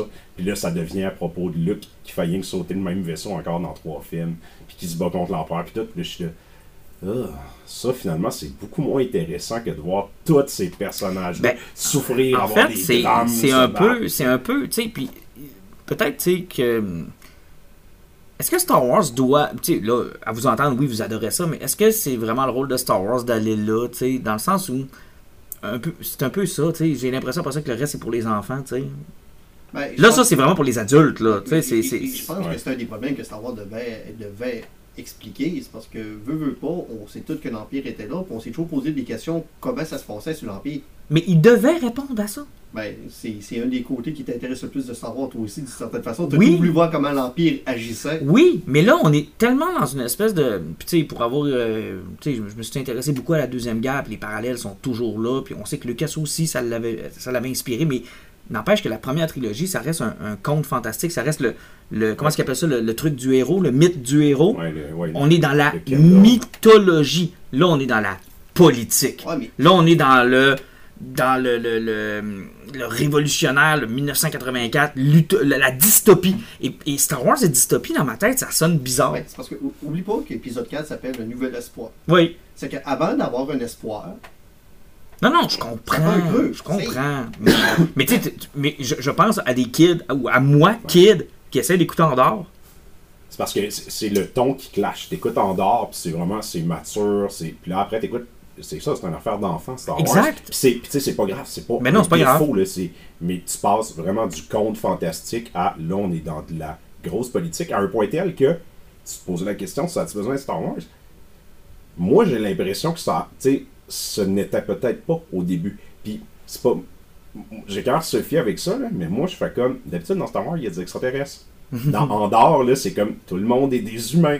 Puis tu vois que le créateur, lui, c'est comme ça l'intéresse pas vraiment, genre les créatures. Tu sens que des fois, il s'est fait pousser par la prod. Là, Ça nous prend des figurines. Ça, ça nous prend, ouais. Ben, pas des figurines, mais tu sais, c'est comme là, à ça, ça nous prend autre chose. Puis même, il tellement là, que tu as des soirées au Sénat, tout le monde est humain. Tu as des prisons avec des milliers de personnes, c'est tous des humains. Tu sais, c'est. Quand tu compares, même Mando, ils ont beaucoup d'humains, mais tu sais, ils sont forcés à mettre des extraterrestres. Dans Andorre, c'est comme, il n'y en a pas. Puis là, je fais comme, ça, ça me donne l'impression que ce show-là, tu sais, il voulait raconter cette histoire-là, puis c'est une magnifique histoire, puis c'est super prenant, mais genre, Star Wars, c'était sa porte, là. C'était comme. C'est-tu un peu ce qu'on a dit tout à l'heure avec euh, Ring of Power, tu sais, dans le sens que cette C'est le histoire-là. contraire de c'est- Ring of non, mais Power, en, non, mais en voulant c'est- dire que cette histoire-là, elle sort de Star Wars pour qu'on l'écoute, mais sans Star Wars, elle aurait fonctionné. Ouais, c'est- Ouais. c'est- c'est- c'est- Elle aurait C'est fonctionné. quelque chose qui trottait dans la tête depuis Rogue One, tu sais, le côté euh, qui était plus dark de l'Empire, de l'oppression. Régime Euh, tota- c'est- totalitaire, c'est- c'est c'est- rébellion. c'est- Oui, c'est- oui, c'est pas très Star Wars, sauf que c'était le côté que lui l'intéressait de Star Wars, c'est ce qui est écrit puis ce qui est adapté. Et ce qui arrive, c'est que au niveau de l'histoire, est-ce que les extraterrestres sont vraiment importants? Parce que là, il est pas en train de montrer une ségrégation des races comme l'Empire a fait, parce qu'il est pas là. Puis je pense que c'était pas l'objectif de présenter ça, parce qu'il faut pas oublier que sous le sceau de l'Empire, la trois quarts des races extraterrestres étaient dans les mines ou en train de bâtir une Death Star puis à mourir à tous les jours. Mais ma question, Alan, c'était des- c'est- C'était comme les Chinois des, des- des- des montagnes pour les trains. Mais tu sais, ma question, Alan, là, c'est que cette. euh, Cette série-là s'appelle Crazy Train in Space with euh, Space Dude. C'est encore très bon. Là. Oui. Mais ça reste. Exact, mais, c'est mais je ça. veux dire, Ça pas que- ça n'a pas besoin d'être Star Parce que Wars. l'Empire, qu'est-ce qu'il présente, c'est quelque chose justement qu'on a connu à C'est travers ça. les arrière Ça aurait pu être n'importe qui, tu sais. ça- Et, et, et, et ça, là, tiens, je t'amène un, un petit point plus loin. Tu sais, le problème que j'ai avec Andorre, c'est que les trucs qui font que l'Empire est l'Empire dans l'univers de Star Wars ne sont pas là. C'est un régime totalitaire qui ressemble à n'importe quel régime totalitaire de n'importe quelle espèce de, de fiction ou de, de réalité qu'on a connue. Mais tu sais, les, les symboles qui fait que l'Empire était différent dans Star Wars, c'est c'est les Darth Vader, c'est les Empereurs Palpatine, c'est les Inquisiteurs, c'est les- Euh, tu sais que Là, sont pas là. 98,9% de la galaxie ne savait même pas que Darth Vader existait. Je sais, mais c'est pas ça que j'ai. Tu sais, Star Wars, c'était pas ça. Mais tu sais, et même dans l'Empire, là, hein, pour presque tous les employés de l'Empire, là, personne ne croit que Darth Vader existe. Oui, je comprends. Euh, les employés, là, les Sauf que sans Darth Vader, l'Empire, ce n'est qu'un régime totalitaire parmi tant d'autres. Ouais, mais c'est parce que euh, Vader ne servait à rien dans l'Empire. C'est juste que les films ont donné de l'importance. Tout a donné de l'importance à Darth Vader. Mais Darth Vader, au niveau du sein de l'Empire, a rien fait, a rien fait avancer. C'était une arme, une arme de dissuasion qui envoyait dans des situations qui étaient les pires puis qui a chassé des Jedi. Mais au niveau de l'avancement de, de l'Empire, là, au niveau euh, d'évolution, au Ben, niveau. au niveau politique. Il n'a jamais rien fait au niveau politique, Darth C'est ça. Ben, ça revient à mon point. Est-ce que le niveau politique de Star Wars m'intéresse à ce point? C'est ce que je me pose comme question. Ben, tu sais, tu l'as vu, Darth Vader, d'Obi-Wan, est-ce que c'était si awesome que ça? C'est, Obi-Wan, euh, Euh, le petit enfant de 10 ans, moi, dit oui. L'adulte dit Urk. ouais, c'est, c'est ça, là. Mais c'est, je suis comme déchirante les deux. Déchiré! Comme dans Notre-Dame de Paris. hein, Absolument déchiré. Mm. Mais c'est Je- une œuvre Je magistrale. trouve ça intéressant, je suis d'accord avec vos deux points de vue, mais tu sais, moi je reviens tout le temps à une bonne histoire et Ah, une absolument, histoire, oui, peu absolument, importe c'est quoi puis Absolument. Andorre, c'est une bonne Puis, histoire. sérieusement, les dialogues aussi sont d'une puissance. À la fin du deuxième épisode, euh, justement, de la, de Ah. la prison, euh, t'as le, le, le gars qui, qui, qui, était- qui vend ses œuvres d'art, il fait un speech à un officier du ASB. C'est malade. Il parle des sacrifices que lui a dû faire pour arriver à ce qu'il. Sérieusement, ça te jette à terre. Luten, le speech sacrifice et sa scène de vaisseau, là, moi c'est devenu ça- automatiquement un de mes Sa scène de vaisseau, là, je te dis, là, euh, solo, t'en là, rappeler, si- là. si Han Solo vu cette séquence-là, bon, je crois qu'il est tombé, il a fait Ah, je suis vraiment une couille molle. Tu vas le savoir quand ça arrive, là, assis-toi dans ton Puis, siège, puis sans- enjoy ce qui se Sans passe. là. compter aussi, là, c'est tellement cool, là. Il y a un gars qui avait dessiné un dessin de Star Destroyer en 1974 qui avait été mis sur les palettes. Ils l'ont mis sur un fond d'écran pendant le film solo, euh, ce Star Wars Story. Et là, on l'a vu sur Star Destroyer. Non, je, je- vous attisez ma curiosité que Ouais. je vais sûrement aller euh, vérifier ça. Ça, ça, ça Le, m'intéresse. le Star Destroyer est cool, puis c'est vraiment, c'est vraiment un design qui avait été écrit, qui a été dessiné en 1974, puis il avait été rejeté, puis c'est vraiment cool qu'ils ramènent ça aussi. Mais je rêve quand même de voir, puis ça, ça arrivera pas, mais de voir, j'aurais aimé avoir le take de l'empereur par, par cette gang-là, comment eux ils le voient. Puis j'aurais même été, j'aurais même été prêt à ce qu'il soit pas pareil que dans les films, là. Parce que le narrateur est pas le même. Tu sais, qu'on le voit plus. Tu sais, nous on le voyait mystique dans la guerre entre les Jedi et les Sith, on le voit dans. Mais de le voir au côté politique, là. De qu'est-ce qu'ils représentent, puis qu'est-ce qu'ils en pensent de cette face maganée-là, puis comment ils font pour. Comment ils font pour accepter ça aussi, là, le fait que ce dude-là, super laid, qui était avant ça un chancelier, maintenant est un espèce d'empereur avec des pouvoirs magiques. Tu sais, c'est comment... J'aurais aimé avoir leur perception Ben, de ça. une fois, personne ne sait qu'il y a des pouvoirs magiques. Ben c'est ça, j'aurais aimé voir la perception de qu'est-ce qui fait que. Ils l'adm- tu sais, si c'est pas les pouvoirs magiques qui leur font peur, pourquoi ce personnage-là pour eux est important, tu sais? Ouais. Parce que là, on est encore dans le. L'Empire, c'est le côté militaire. C'est ça, on là. voit le côté administratif, C'est fonctionnaire aussi dans la série. Ah, pis ça. Ça me faisait chier dans la série là, comment ce personnage-là avançait trop tranquillement puis qu'on le voyait pas. Là. Celui qui est comme le, on va dire, le méchant au début de la série, là, le jeune homme qui retourne vivre. Bon, ils ont trouvé de quoi, là? Là, son histoire, ben tu sais, on est rendu au dernier épisode, puis tu sais, moi, ça a pas avancé assez vite, puis je n'aurais pris beaucoup plus de ce personnage-là. Mais là, on a eu comme une petite scène payoff un peu. Là, Là, on est rendu, je, je suis pas mal sûr qu'il va y avoir quelque chose dans le dernier épisode avec lui. Puis, je suis comme, ils sont tout le temps sur deux niveaux avec ce qu'ils vont faire, puis il y a une discussion avec, euh, avec, sa la grand-mère, fille. là? Non, pas avec sa grand-mère. Ok. ouais. Ça, c'est sa mère, mais Avec, Sa mère, le- ouais. avec l'officier du FBI. Ouais, avec euh, la, la blonde. Ah, La la blonde, ouais. Puis ils ont une discussion tous les deux, en tout cas dehors, qui est vraiment, vraiment awesome aussi. Là. C'est- Mais les dialogues sont forts dans cette série-là. Puis, tu sais, même au niveau de Mon Monma, là, ça va faire euh, trois épisodes où ce que le drame avec elle, c'est qu'elle a trop sorti d'argent, puis ses, ses comptes comptables ne balancent plus, et l'Empire va se mettre le nez dedans. Et sérieux, sérieusement, Wow. ça? J'hallucine, Alan. Je t'écoute, là, puis je suis comme, j'ai le goût de Wow. rire. On est comme au feu l'été quand on rit genre de- d'une série Fait politique. qu'on a, Star ouais, Wars c'est ça, fait qu'on a finalement eu Star Wars Senate. Ouais, on l'a vraiment eu, mais tu sais. Puis, qu'il réussit à mettre une twist que tu sais, tu t'accroches au personnage quand même. Et oui, Ouais. effectivement, on est rendu dans les livres comptables. de Succès! moment. Succès souvenir, nous avons, après 2-3 ans, finalement On eu, sans qu'on s'en rende compte, la série Star Wars Senate. Puis, c'est bon. On avait raison c'est dire que ça ça en que je prenait une. finalement. On a- Hey, sérieux, je pense qu'on l'a prédit, celle-là. Là. Ils ont juste changé le nom parce qu'il y a dû avoir quelqu'un chez Disney qui est occupé à écouter tout ce qui se fait. Puis ils ont fait. tu, tu dis ça, mais moi, moi, moi, dans le dernier épisode, elle a une scène où, elle, genre, justement, au Sénat, puis là, il y a comme plein de sièges, puis là, elle fait son speech, puis là, il y a des sénateurs, tu sais, qui font comme. brrr, Ils puis ferment la lumière. Turn off, puis genre, je sais plus. Puis là, j'étais là, dans ma tête, je me suis passé la réflexion, j'étais là, ça, c'est Star Wars Senate, comme on parlait. Mais là, tu- non, le show complet, c'est Star Wars Malheureusement, Senate. il y a personne qui a écrasé quelqu'un en disant stop ta gueule avec sa nacelle, mais euh, Et pourtant, nous autres, on avait prévu que ça allait être crissement plate comme show. Là. Nous Ah, autres, c'était ouais. pas un show super le fun, Star Wars Senate. Là. Ça, a- ça prend son temps pour avancer, là, mais. Ah, que c'est bon. Good. Euh, et en terminant, hey, ça fait déjà une heure. On parle-tu de Dark Knight, euh, Knight of Steel?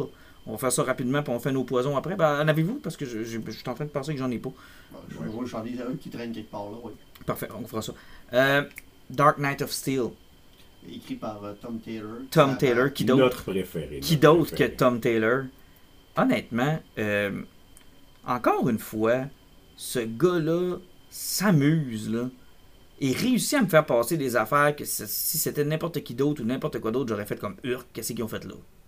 Puis t'embarques de, tu sais, t'embarques dans sa ride. Là, il nous présente, bon, un, un DC médiéval fantastique. Tu t'assieds avec lui, tu fais comme, il dit fais-moi confiance. Tu dis, il va m'amener là. Non, il prend un, il peut- d'être direct au début. À tous les fois qu'il y a quelque chose, c'est comme, ah, il va faire ça avec tel personnage. Non, tu te fais avoir, Il l'amène ailleurs. Il, il casse la première, première page parce que ça commence avec euh, Jorel qui est sur Krypton, fait comme oh non, la planète doit exploser, on n'a pas le choix, il faut se grouiller pour, pour Kal-El.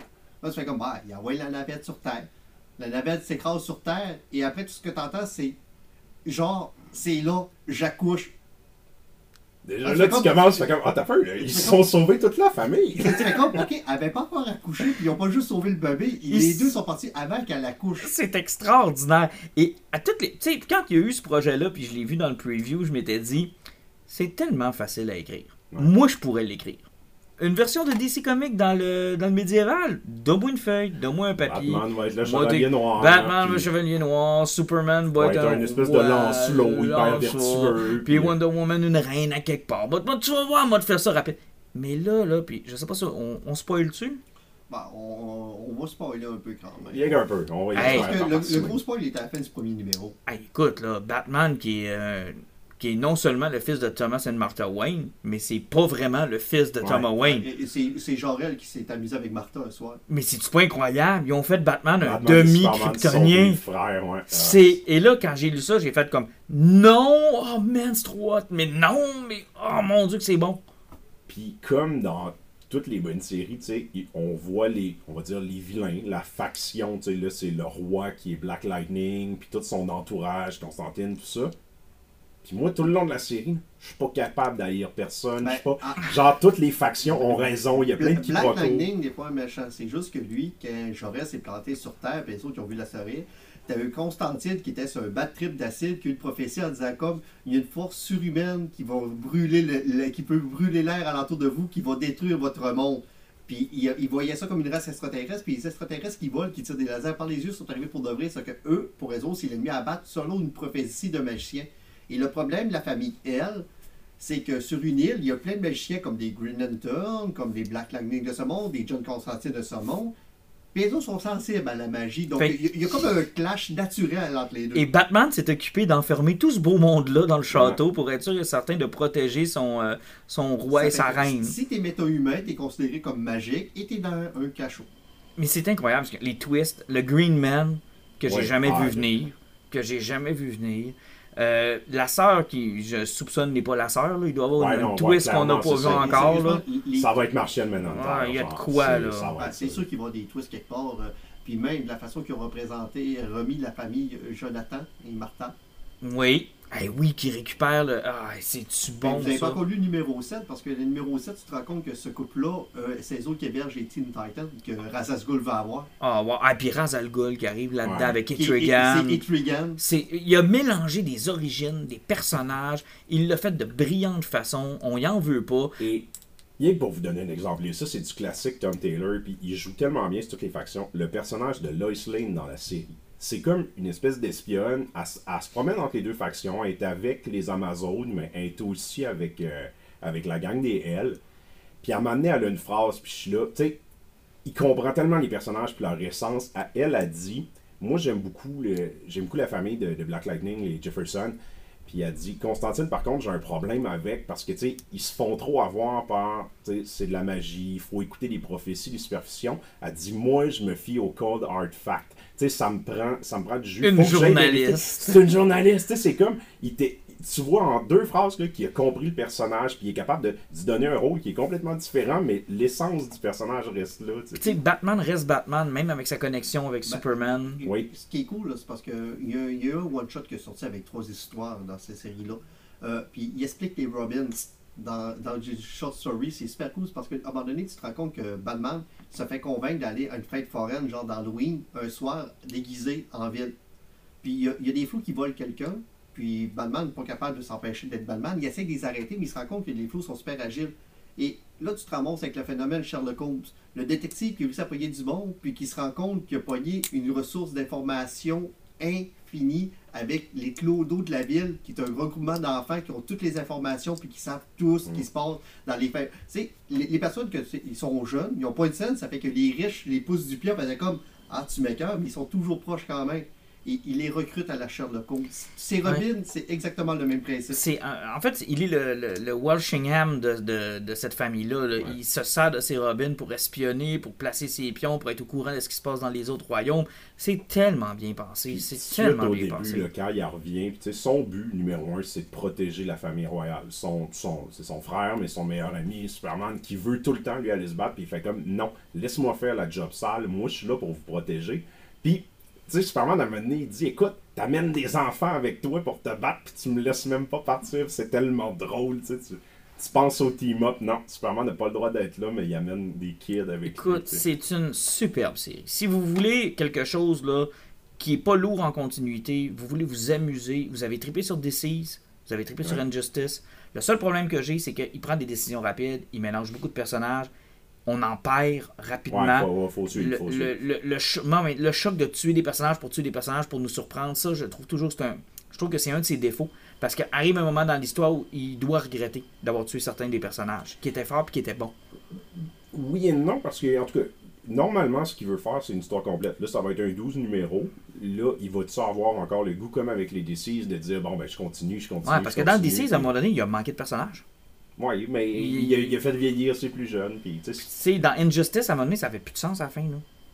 Il avait tellement tué de monde. Il avait tellement choqué en faisant vous pensez que celui-là va être important, vous pensez que celui-là vous alliez euh, aller le. Écoute, quand euh, Superman devenait complètement débile, là, il reste plus grand chose à la fin. Là. Mm. Il reste plus grand chose. Alors, je trouve qu'il se débarrasse de ses personnages. Puis encore Black Lightning, ça n'a pas duré longtemps. Là. Mais en même temps, ça, ça le force à se trouver. tu sais, Moi, ce que j'ai adoré dans les séries, c'est le côté, ben, il s'est débarrassé de Superman, de Batman, de Wonder Woman. Ben, ça va donner une chance à Damien, à John, de devenir des Ouais, personnages à part entière. Puis, Jefferson, c'est parce qu'il y avait une twist. Oui. À cause de Rassasgoul, ça fait que, que le père soit mort, ça donnait. Ça, la, la twist est peut-être plus importante avec ce qui se passe avec le fils. J'ai hâte de voir, effectivement. Bref, très très bonne série. Allez vous procurer ça.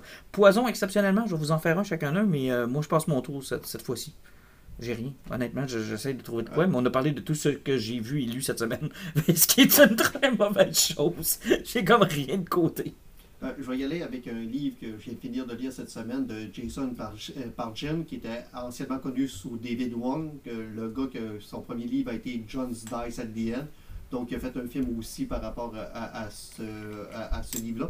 Il est rendu au quatrième volume dans cette série-là. Je pense que le dernier, je vais dire le titre en français parce que je ne m'en rappelle plus vraiment. C'est, je pense que si vous lisez ce livre, vous n'êtes pas dans le bon univers. Ok.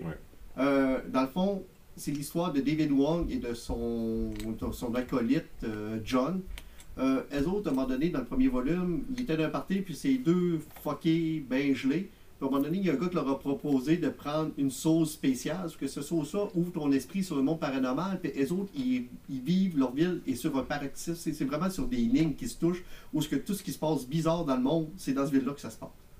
Et involontairement, ils deviennent des champions du paranormal, mais ces deux junkies hum, qui jasent, qui parlent pas bien, qui sont vraiment pas intelligents, qui sont très stupides, qui sauvent le monde dans chacun des romans.